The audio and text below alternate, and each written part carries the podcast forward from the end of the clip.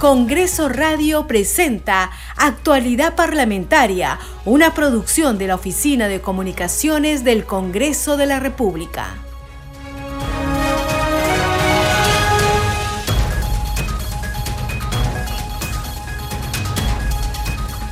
¿Cómo están? Bienvenidos a su programa Actualidad Parlamentaria. Les saluda Carlos Alvarado y estos son los titulares. La Junta de Portavoces del Congreso de la República acordó continuar con la sesión plenaria convocada para hoy miércoles 8 de noviembre a fin de abordar el caso de la Junta Nacional de Justicia. El Pleno tiene previsto escuchar los descargos de los miembros de la JNJ y abordar el informe final de la Comisión de Justicia que propone removerlos de sus cargos por presunta falta grave. Horas antes el presidente del Parlamento Alejandro Soto rechazó la decisión de la tercera sala constitucional de conceder una medida cautelar a los miembros de la Junta Nacional. El equilibrio de poderes y la rendición de cuentas son pilares fundamentales para la democracia, escribió en las redes sociales. El Congreso de la República rechaza esta decisión y responsabiliza a la referida sala de todos los actos que puedan suscitarse durante las investigaciones que sobre aquellos recaen en la actualidad o en el futuro puntualizó. Más aún si el Tribunal Constitucional emitió una sentencia que establece la prohibición de interferir en las facultades exclusivas y excluyentes del Poder Legislativo, como es el caso subrayó. El vocero de Renovación Popular, Jorge Montoya, sostuvo que los jueces incurrieron en prevaricato al conceder medida cautelar a la Junta Nacional de Justicia, por lo que deben ser procesados. El Pleno del Congreso también sesionará mañana desde las 10 horas según el acuerdo por unanimidad de la Junta de Portavoces. Tienen agenda importantes proyectos de ley de interés nacional. El presidente del Congreso, Alejandro Soto, dio cuenta de la moción de censura al ministro del Interior, Vicente Romero, que presentaron legisladores de distintas bancadas. Precisó que la propuesta se debatirá y votará entre el cuarto y décimo día natural después de su presentación. Previamente, Romero Fernández informó ante el Pleno del Congreso en sesión extraordinaria sobre las acciones desplegadas por su sector ante los hechos de violencia en los distritos del Agustino, Ate la Victoria y el Cercado de Lima. La Comisión de Constitución inició el debate del proyecto que modifica la ley de organizaciones políticas sobre elecciones primarias. La presidenta de ese grupo de trabajo, Marta Moyano, afirmó que la iniciativa no constituye ninguna contrarreforma y que se abre un cuarto intermedio para escuchar a los partidos y a los organismos electorales. La Comisión de Trabajo del Congreso de la República aprobó ampliar el plazo de disposición del 100% de la CTS hasta el 31 de diciembre del 2024.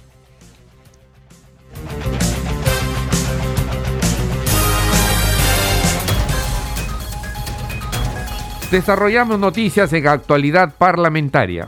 El vocero de Renovación Popular, Jorge Montoya, consideró que el Parlamento está facultado a continuar con el debate del informe final que recomienda la remoción de los miembros de la Junta Nacional de Justicia. Señaló que los jueces incurrieron en prevaricato al conceder medida cautelar a la JNJ, por lo que deben ser procesados. Escuchemos.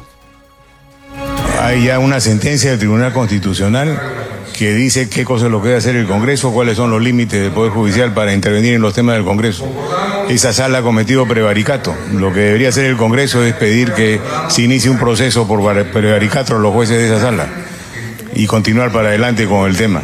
Tomamos en cuenta la decisión de la justicia, este, el tribunal ya dio un fallo al respecto.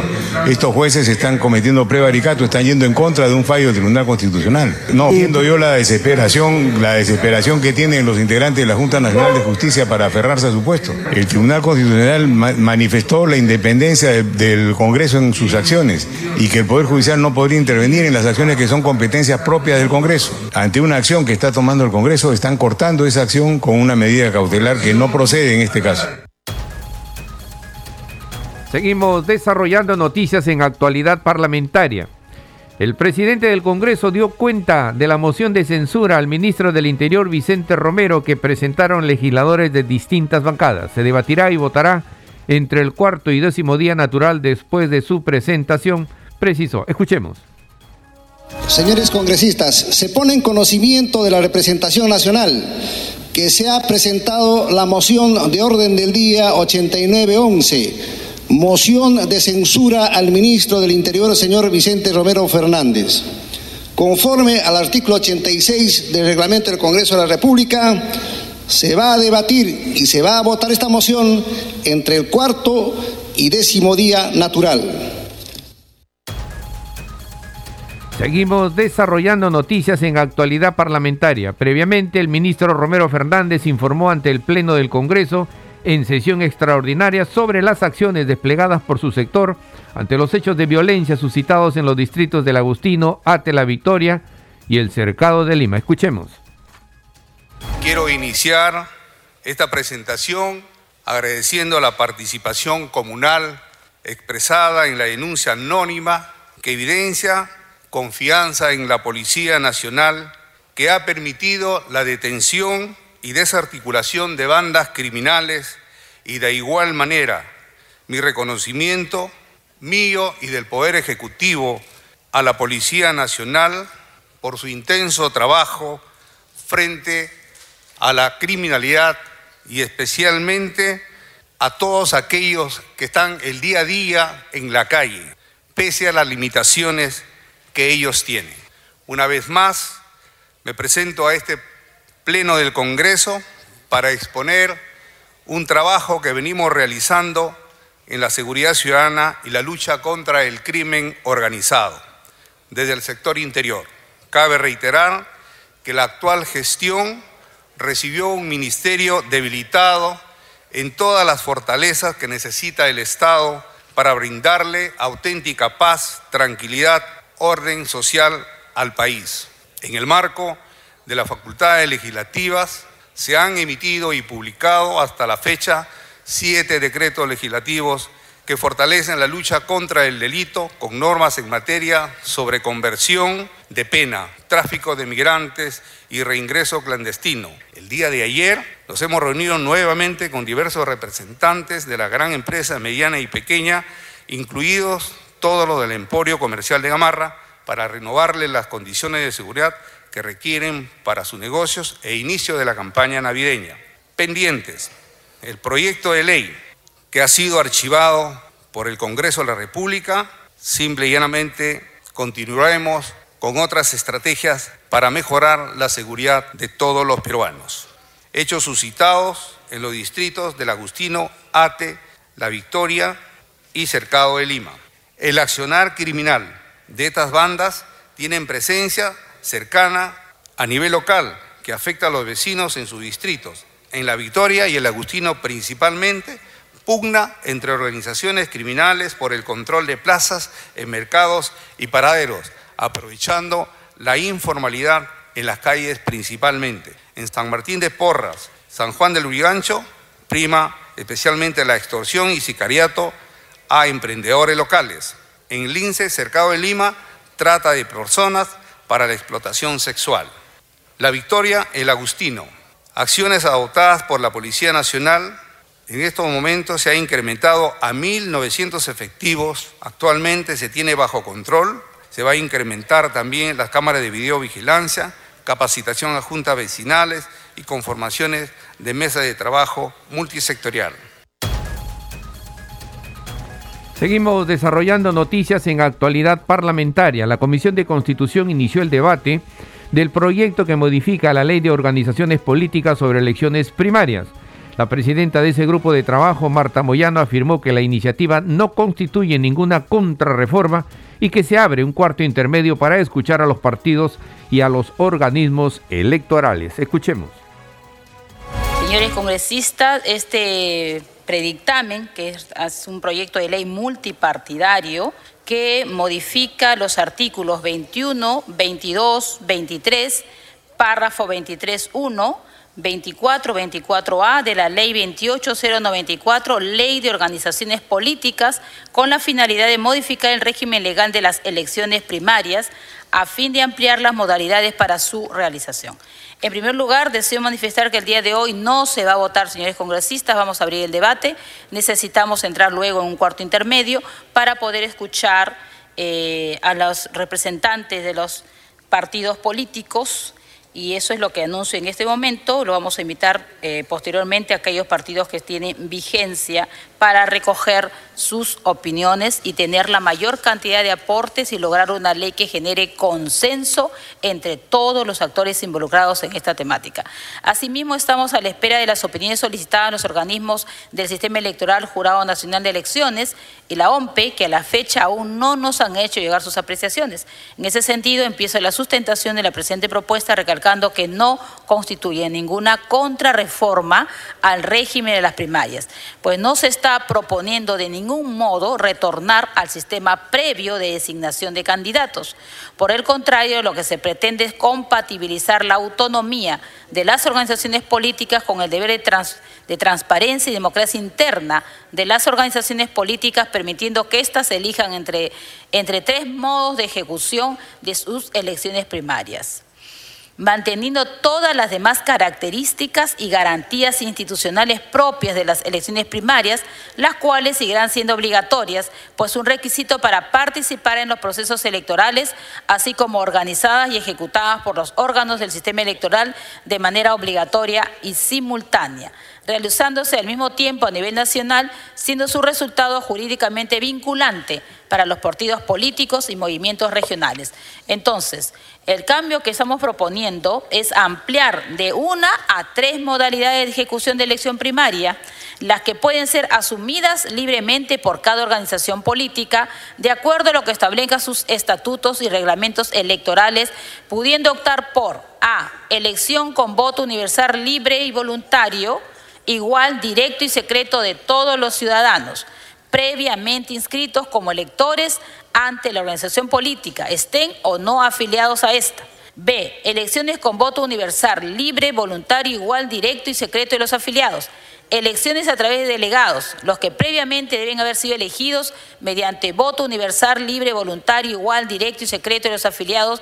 Finalmente, se propone modificar los artículos 22 y 23 de la Ley 28094, Ley de Organizaciones Políticas, a fin de ampliar el modelo de elecciones primarias los candidatos vicepresidentes de la República y parlamentarios andinos, consejeros regionales y regidores, los que en esta normativa actual no están comprendidas, por lo que en este aspecto también se está fortaleciendo la ley las, llamado a las PASO.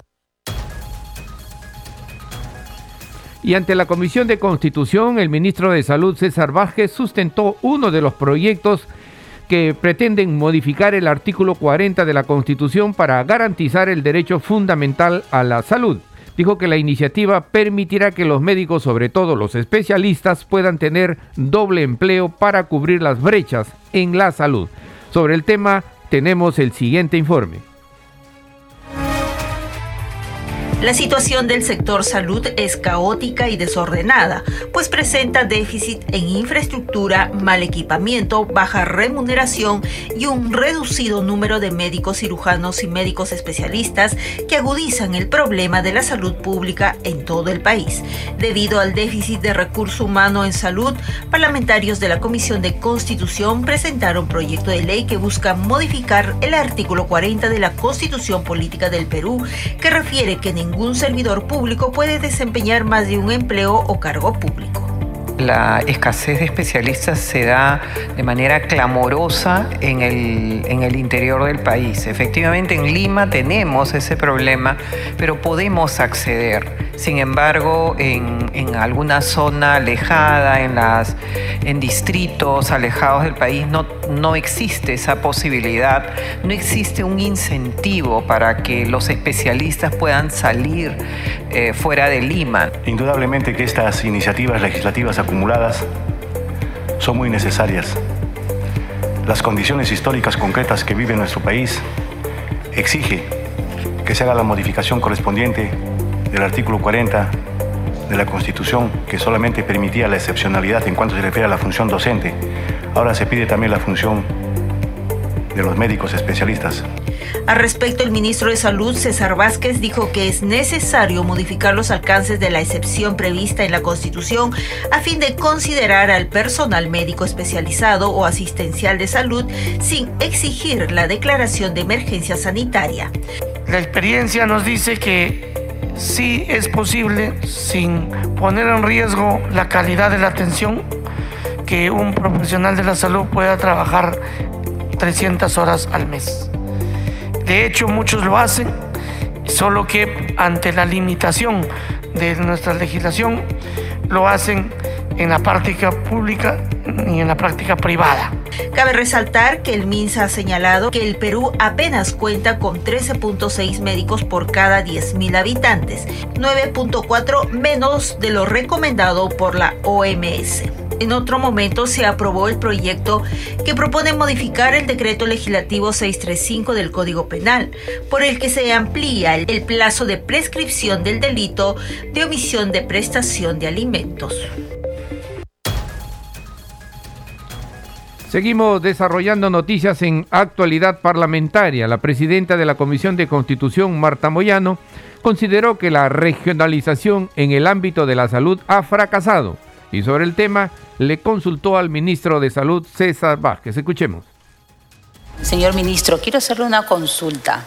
Eh, lugares muy alejados como los centros poblados que no tienen, ni siquiera tienen la posta médica pero sabemos todos que esto está, eh, mucho de ello depende de los gobiernos regionales.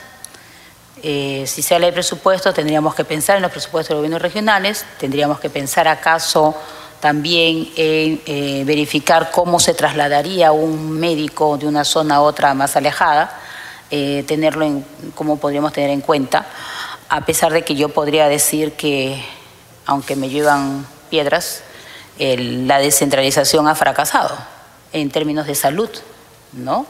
Eh, en este caso, señor eh, ministro, ¿cuál es su posición respecto de si el Estado peruano, el Ejecutivo, debería tener eh, precisamente concentrado el tema de salud para poder responder directamente y también atender lo que estamos hoy día debatiendo?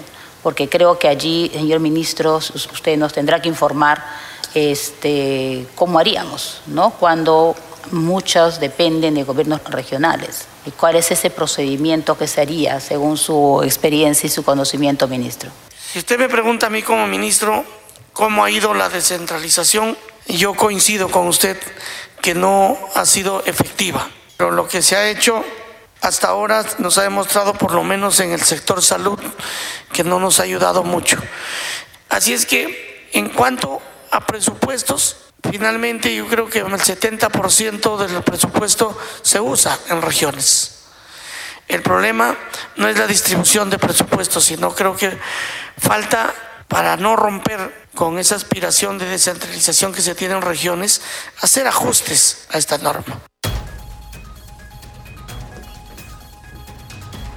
Seguimos desarrollando noticias en actualidad parlamentaria. La Comisión de Educación aprobó cinco dictámenes en favor de diferentes gremios y estudiantes. Este grupo de trabajo también acordó cursar oficios a los ministros de Economía y Educación para que concurran para informar sobre sus acciones en sus portafolios.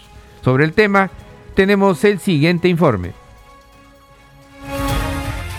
A fin de impedir el ejercicio ilegal de la profesión de economista, la Comisión de Educación aprobó el dictamen que propone la nueva ley del economista, que establece, entre otros aspectos, la estructura orgánica de cada colegio de economistas departamental de sus respectivas circunscripciones, que aportarán el 10% de sus ingresos al Colegio de Economistas del Perú, además de normar sus estatutos, funciones, acciones y eventos académicos, especialización profesional y código de ética, así como sobre los deberes y derechos de los agremiados. De igual forma fue aprobada por mayoría la propuesta de ley que incorpora al profesional obstetra en las instituciones educativas para la prevención del embarazo en adolescentes en el marco de la educación sexual integral. Capacitados para llevar esa enseñanza a los centros educativos y no solamente eh, de salud reproductiva, de las enfermedades de transmisión sexual nosotros hemos estado dictando charlas con obstetras y que nos está dando muy buenos resultados, pero el obstetra lo está tomando dentro de su trabajo. También fue aprobado el dictamen del proyecto de ley que declara de interés nacional y necesidad pública la construcción, equipamiento e implementación descentralizada del Instituto Nacional de Educación Superior para Personas con Discapacidad. Además, fue aprobado el dictamen en virtud del cual se propone la norma que establece disposiciones sobre los efectos de la ley que deroga el artículo 6 del Decreto Legislativo 1496, el cual establece disposiciones en materia de educación superior universitaria en el marco del estado de emergencia sanitaria a nivel nacional. En su artículo único precisa que para evitar un vacío en el mandato de las autoridades, los cargos de rector, vicerrectores y decanos serán designados a los docentes de mayor antigüedad hasta la elección e instalación de las autoridades legítimas. Por último, fue aprobado el dictamen recaído en el proyecto de ley que declara el 1 de abril de cada año como el Día Nacional de la Tuna Universitaria. Y sobre los dictámenes aprobados en la Comisión de Educación, nuestro colega Víctor Incio conversó con el secretario de este grupo de trabajo, el legislador Esdras Medina. Escuchemos. Bueno, este, el día de hoy ha habido varios dictámenes que se han aprobado y este, también se ha sustentado proyectos de importancia. Uno es, desde mi punto de vista, la remuneración que se está planteando para que se mejore a los profesores del sistema de universitario, ¿no? de las universidades. Eh, ¿qué, dictámenes se han aprobado? Este, son varios dictámenes.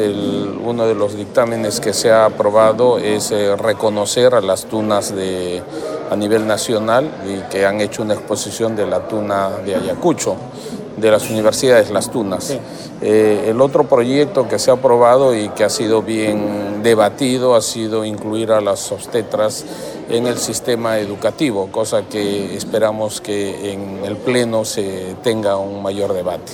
Acuérdate que ya sacamos algunos proyectos de ley que ya este, se incluyen al psicólogo que debe estar dentro de la comunidad educativa, a los odontólogos y ahora quieren que se incluya las obstetras cosa que yo no estoy de acuerdo porque este, estas leyes que salen, salen y tanto es para los privados y públicos, pero no se ve más allá. Al salir estas normas, mayor se implementan los colegios privados y casi el Estado no logra, eh, primero no se cubre en todos los colegios una obstetra, que no hay. Segundo, no hay un presupuesto para ellos.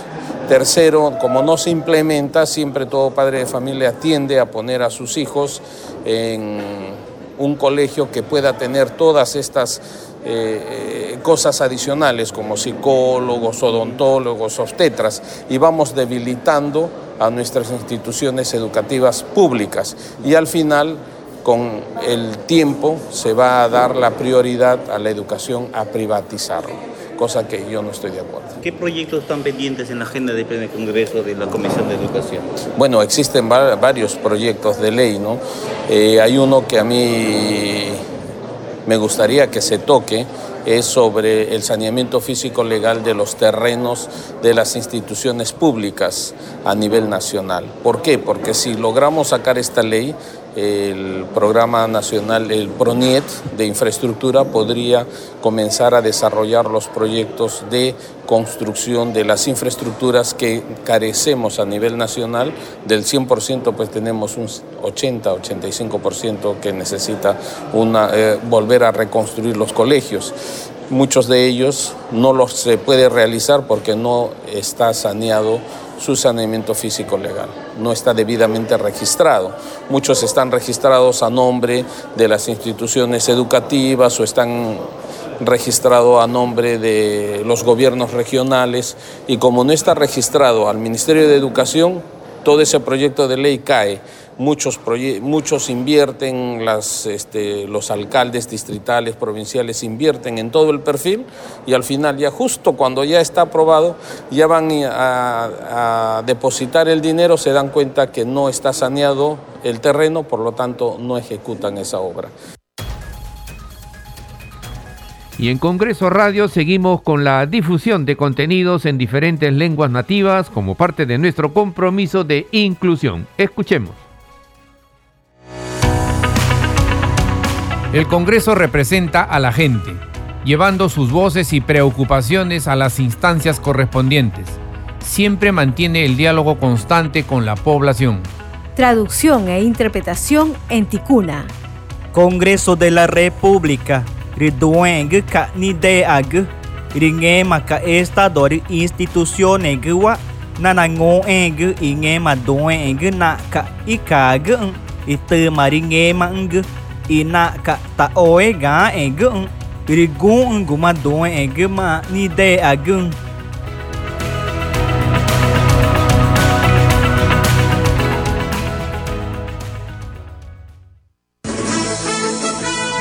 Este programa se escucha en las regiones del país gracias a las siguientes emisoras.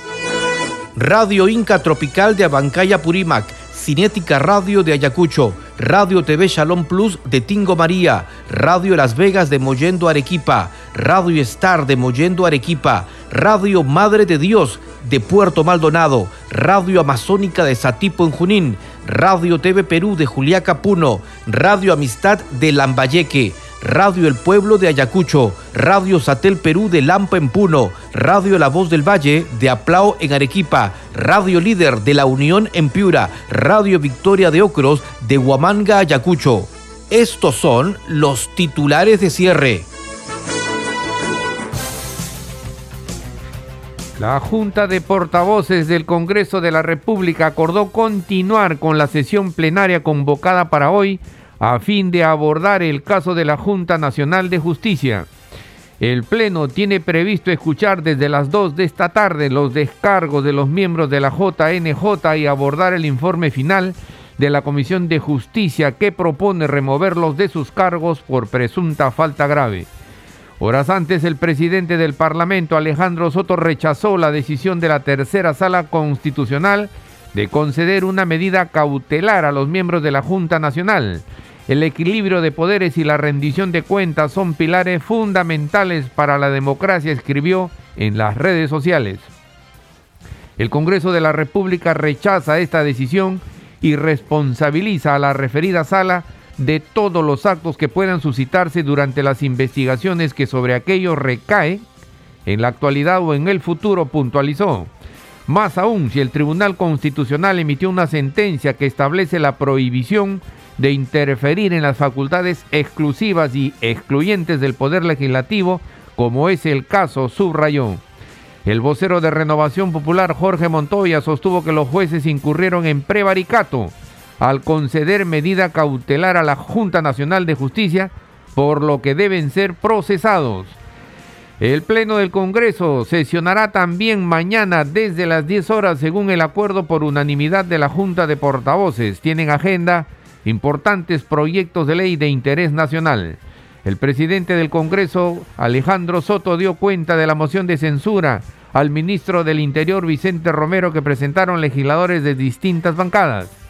Precisó que la propuesta se debatirá y votará entre el cuarto y décimo día natural después de su presentación. Previamente, Romero Fernández informó ante el Pleno del Congreso en sesión extraordinaria sobre las acciones desplegadas por su sector ante los hechos de violencia en los distritos del Agustino, Ate la Victoria y el Cercado de Lima. La Comisión de Constitución inició el debate del proyecto que modifica la ley de organizaciones políticas sobre elecciones primarias. La presidenta de ese grupo de trabajo, Marta Moyano, afirmó que la iniciativa no constituye ninguna contrarreforma y que se abre un cuarto intermedio para escuchar a los partidos y a los organismos electorales. La Comisión de Trabajo del Congreso aprobó ampliar el plazo de disposición del 100% de la CTS hasta el 31 de diciembre del 2024. Hasta aquí las noticias en actualidad parlamentaria. En los controles nos acompañó Franco Roldán. Saludamos a Radio Luz y Sonido de Huánuco, Radio Capullana de Sullana en Piura, Radio Sabor Mix 89.9 FM de Kiyo en Yungay, Ancash. Radio Mariela de Canta, Radio Sónica de Ayacucho, Radio Estéreo 1 de Jauja en Junín, Radio Acari de Arequipa, Radio Continental de Sicuani en Cusco, Radio Star Plus de Nazca en Ica y Radio Shalom 104.5 FM Villarrica, Oxapampa en Pasco que retransmiten nuestro programa. Hasta mañana. Congreso Radio presentó Actualidad Parlamentaria, una producción de la Oficina de Comunicaciones del Congreso de la República.